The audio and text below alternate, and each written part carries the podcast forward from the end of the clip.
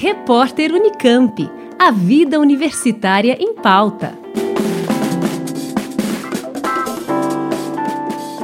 A Unesp foi a primeira das universidades estaduais paulistas a estabelecer um sistema de cotas raciais em 2013.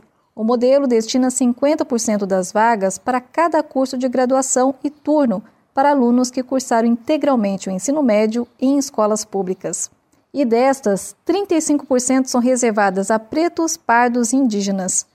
O professor Mário Sérgio Vasconcelos, da Unesp em Assis, foi um dos autores do estudo, desempenho acadêmico e frequência dos estudantes ingressantes pelo programa de inclusão da Unesp.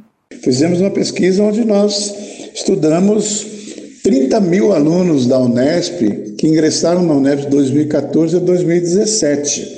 E verificamos, portanto, alunos que entraram pelo sistema de inclusão e alunos que entraram pelo sistema mais amplo, o sistema universal. Fizemos um estudo comparativo do desempenho desses alunos. No início do curso, as pesquisas também mostram que quando os alunos ingressam num, num, curso, às vezes o aluno de escola pública tem um desempenho um pouco menor, mas conforme eles vão avançando no curso, esse, essa diferença ela vai desaparecendo. É, o projeto de inclusão é um projeto que corrige essas distorções. O estudo mostra que em 2013 e 2018, o percentual de alunos da Unesp oriundos do ensino público passou de 40% para 54,4%. Entre o grupo de pretos, pardos e indígenas, o percentual passou de 12% em 2014 para 18% em 2018. Para os pesquisadores, não houve diferenças relevantes de rendimento acadêmico entre os estudantes que ingressaram na Unesp pelo sistema universal e aqueles que ingressaram pelo sistema de reserva de vagas.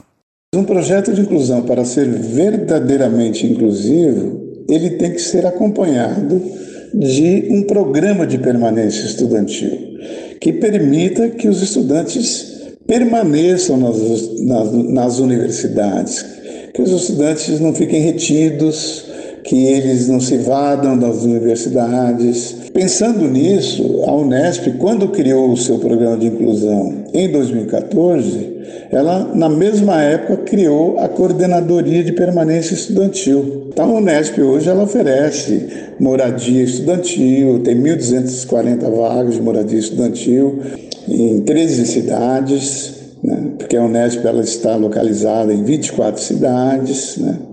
Ela tem nove restaurantes universitários nas cidades maiores.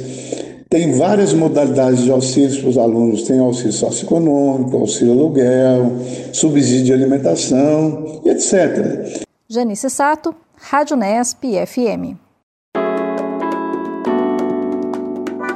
Repórter Unicamp. A vida universitária em pauta.